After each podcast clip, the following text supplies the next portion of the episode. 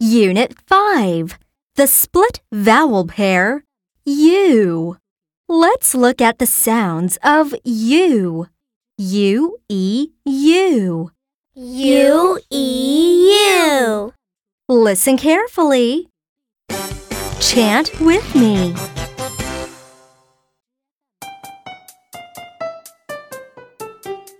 U E U. U E U. U E U. U E U U. E U. U E U. U U U. U U U. Now let's chant together.